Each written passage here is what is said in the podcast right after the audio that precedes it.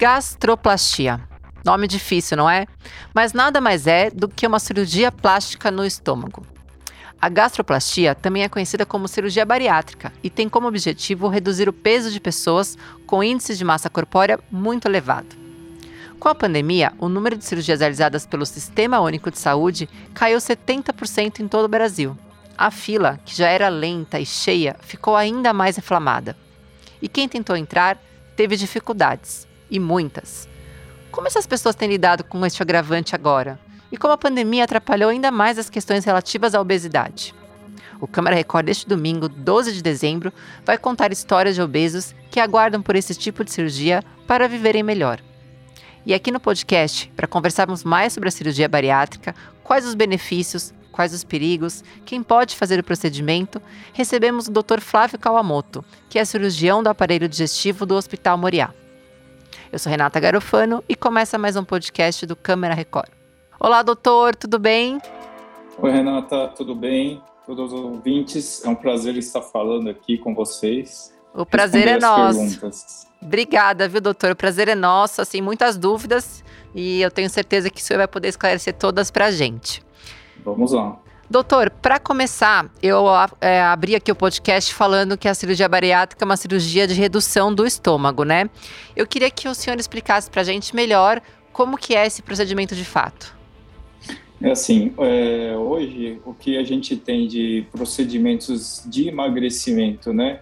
Do ponto de vista cirúrgico, realmente existem alguns procedimentos que são exclusivamente, como você falou mesmo, de redução do estômago, né? A gente aí pauta a gastrectomia vertical, que é uma redução como se fosse transformar o estômago numa manga, né? A gente retira aí uma grande parte do estômago, é, mais ou menos 90% do estômago é retirado e só mexemos no estômago, né? Nessa cirurgia a gente retira um, uma grande parte e aí a gente não, não mexe em, na, em mais nada do trato digestivo. Mas existem outros modelos de cirurgia, né? Aí que a gente faz a redução do estômago e associa aí uma derivação do intestino, um desvio intestinal, né? Esses desvios eles podem ser maiores ou menores, de, dependendo da técnica, né? Então a gente aí tem aí do, os dois padrões, a redução do estômago com desvio intestinal. Como que o senhor decide por um ou por outro?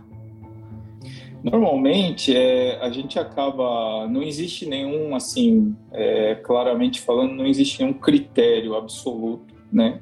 Que vá te colocar aí entre uma ou outra cirurgia, né?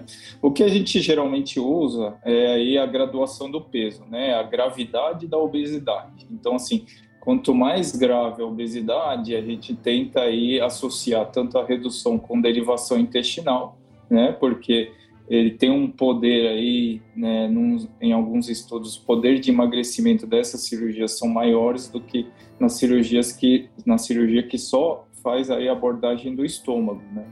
Aí existem outros aí outros detalhes que podem ser aí realmente a presença de doenças metabólicas, né, de diabetes, o colesterol alto, a hipertensão, esses problemas de saúde também aí por a paciente associar com o peso elevado pode aí levar a gente a escolher mais uma técnica mais aí vamos dizer um pouco mais é, agressiva, né? Que aí a gente compararia um mais conservador e o outro menos conservador aí para poder aí controlar melhor o peso, melhorar as comorbidades, os problemas metabólicos, né? Chegar ao resultado desejado, né, doutor? Exatamente. Doutor, é, o paciente realizou, né, a cirurgia, independente de qual foi a opção, né, pelo médico que Sim. realizou, qual foi o, é, o método é, usado. É, o senhor já comentou que além da redução do peso, é, existe uma melhora em outras, é, outras doenças. O que mais que a gente pode é, esperar após essa cirurgia? O que, que o paciente pode apresentar de, me de melhoras na, na vida, assim?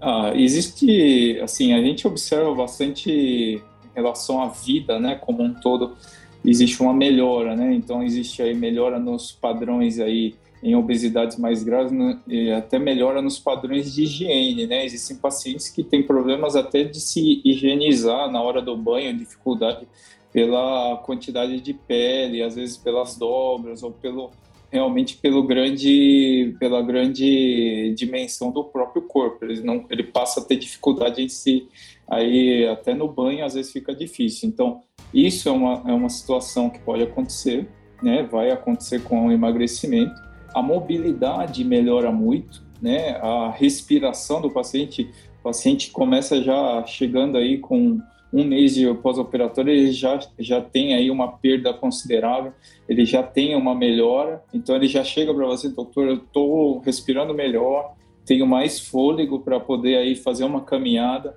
né? subir um lance de escada. Alguns pacientes eles não conseguem fazer isso, né? Um determinado peso eles têm aí um problema muito grande. Uma outra coisa que melhora também é a qualidade do sono, né? Muitos desses pacientes eles têm aí algum grau de apneia do sono, alguns mais, outros menos, mas assim, quase todos aí a gente poderia falar que eles roncam muito e dormem muito mal, né? Então, assim, eles melhoram muito a qualidade do sono, eles conseguem descansar melhor aí com o sono. E a gente sabe que, assim, melhorando o sono, vai melhorar muitos problemas de saúde aí associados à parte de ansiedade, de depressão, dores crônicas. Então, isso tem ajudado aí fora desse dessa parte metabólica, todo esse aspecto da parte restante que a gente às vezes não, não observa aí de princípio, às vezes não valoriza tanto, né? Doutor Flávio, você falou de inúmeros benefícios, né, no pós-cirúrgico, mas a gente sabe também que podem ter os efeitos colaterais. Eu queria saber do senhor quais seriam esses efeitos, né? O que, que pode ter de negativo uh, logo depois da realização do procedimento?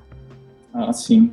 É, o que, o que a gente precisa realmente ficar de olho, né, nesses procedimentos, assim, em algum grau, a gente sempre é, tem uma restrição alimentar, né? Então, assim, é claro que a gente precisa fazer essa restrição alimentar para um controle do peso, né? Isso aí é primordial para para você ter aí a longo prazo um sucesso e, e isso a cirurgia traz. Mas, por outro lado, a gente precisa ficar de olho porque, ao mesmo, ao mesmo tempo que eles têm dificuldade de alimentação, eles podem ter dificuldade em se alimentar de alimentos que são essenciais, vitaminas, oligoelementos, minerais, e isso pode acarretar aí problemas de déficit de vitaminas, de cálcio, de ferro, e que pode levar, por exemplo, uma anemia. Então a gente precisa realmente ficar de olho porque isso é um fato que acontece em algumas cirurgias no bypass mais do que na gastrectomia vertical, né? Então, quanto mais associação com derivações intestinais, mais dificuldade de absorção ou menor quantidade vai ser ingerida, né? Então, a gente aí precisa ficar muito de olho nessa parte. E esse acompanhamento nutricional, ele é feito por um período ou ele é o resto da vida, assim? A, seu paciente tem que ter esse acompanhamento? Em princípio, a gente realmente é, acha que é uma coisa essencial que o paciente faça aí ao longo da vida, né?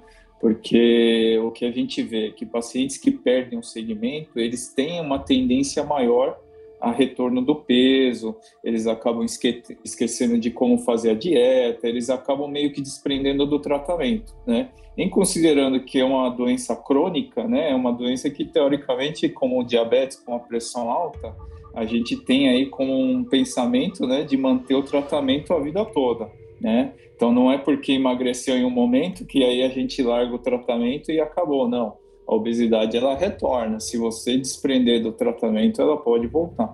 Você falou uma coisa curiosa agora e aí que eu acho de extrema importância, que a obesidade pode voltar mesmo após o procedimento, mesmo após o procedimento cirúrgico. Então, quer dizer, a pessoa realizou o procedimento, fez a redução, ela pode engordar novamente? Exatamente, pode engordar novamente, né? Então, assim, assim como eu já falei, nas doenças crônicas é, as, as, doenças elas variam, elas têm aí, o, aí uma variação durante a vida, a obesidade também funciona mais ou menos dessa forma. Então a gente tem aí, mesmo depois da cirurgia, com toda aquela dificuldade de, de se alimentar, é, existem alimentos que são extremamente calóricos, né? E que são, mesmo com uma gastroplastia, você consegue entrar com esses alimentos. Então, assim, são alimentos que não são nutritivos e ricos em vitaminas, mas que são ricos em calorias, né? São carboidratos ricos em calorias. Então, você mudando a alimentação, perdendo os, a fonte né, do, da alimentação rica em proteínas e vitaminas, você pode voltar a ganhar peso.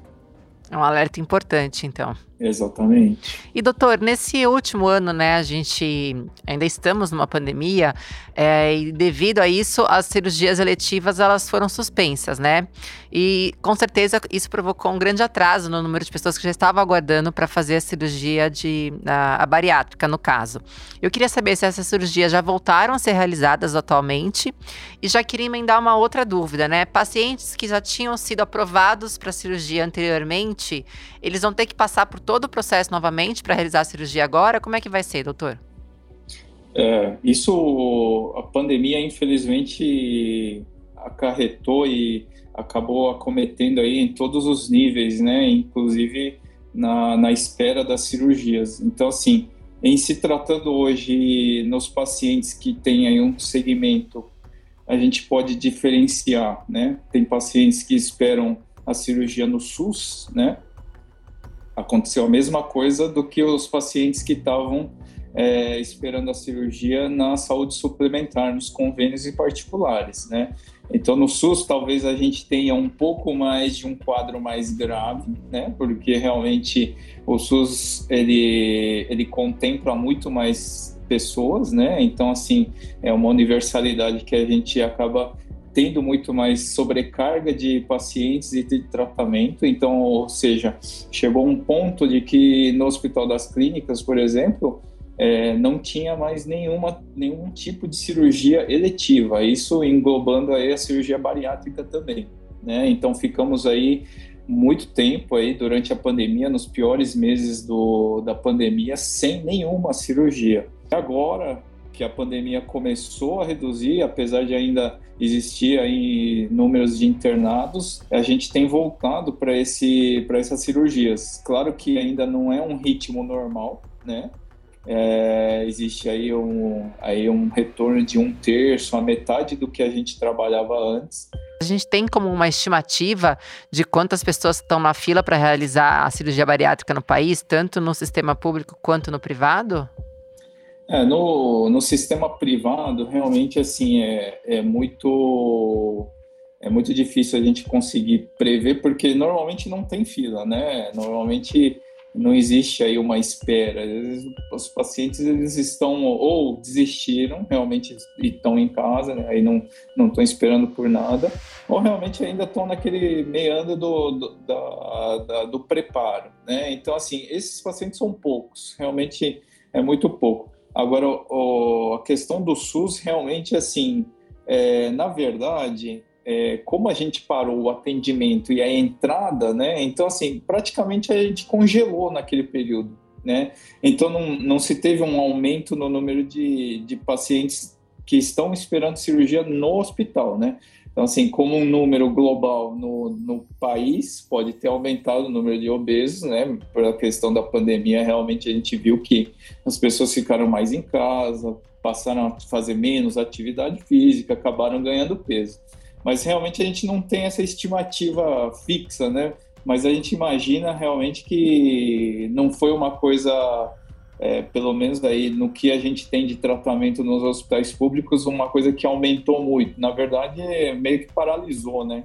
Esse que foi o grande é, problema. Quem, quem, estava próximo da operação estava já prestes a operar mês que vem, por exemplo, já parou e aí ficou aí durante quase um ano sem sem perspectiva, né? O senhor já esclareceu muitas dúvidas, mas antes de terminar, eu queria que o senhor desse um conselho para quem está nos ouvindo. O que, que, a pessoa pode fazer? Já está um pouco acima do peso, mas o que, que a gente pode fazer para evitar passar por um procedimento cirúrgico? Ah, sim. É, o, o, que eu sempre falo para os pacientes, né, é que assim, é, cirurgia bariátrica não é uma coisa simples, né? É uma cirurgia hoje extremamente segura, é, uma, é um procedimento extremamente assim é, que você consegue os resultados consistentes, mas existe um custo, né? Então, para tudo tudo que você aí vai fazer durante a vida, inclusive a cirurgia barata, existe um custo. Então, assim, existe aí um investimento. Então, você precisa aí realmente da cirurgia, ok, mas se você ainda não atingiu aquele nível para fazer a cirurgia, você ainda foi indicada pelo seu cirurgião, falou, oh, você não tem nível, você pode aí tentar medir outras medidas, realmente eu recomendaria, né? É muito difícil, isso realmente eu reconheço que muita gente falha, mas assim, uma atividade física regular, com um profissional que seja realmente habilitado, que tenha conhecimento sobre isso, né? Um acompanhamento clínico, seja com endocrinologista ou com um médico clínico, né? E um nutricionista, eu acho que assim, nesse acompanhamento global, a gente consegue aí fora de qualquer procedimento cirúrgico, realmente a gente precisa desses, dessa ajuda para poder aí mudar um pouco o rumo da história. Doutor, queria agradecer muitíssimo sua participação aqui no nosso podcast, por ter respondido inúmeras dúvidas, né, de quem está nos ouvindo sobre a cirurgia bariátrica. Muito obrigada, doutor. Ah, foi um prazer participar, Renata. Muito obrigado também. Obrigada a você. Gente, hoje nós conversamos com o Dr. Flávio Kawamoto. Ele é cirurgião do aparelho digestivo do Hospital Moriá. Eu queria agradecer mais uma vez a companhia de vocês e pedir para nos seguir nas nossas redes sociais, no arroba Câmera Record ou então no site r7.com barra Câmera Record. Muito obrigado pela companhia de vocês e até o próximo.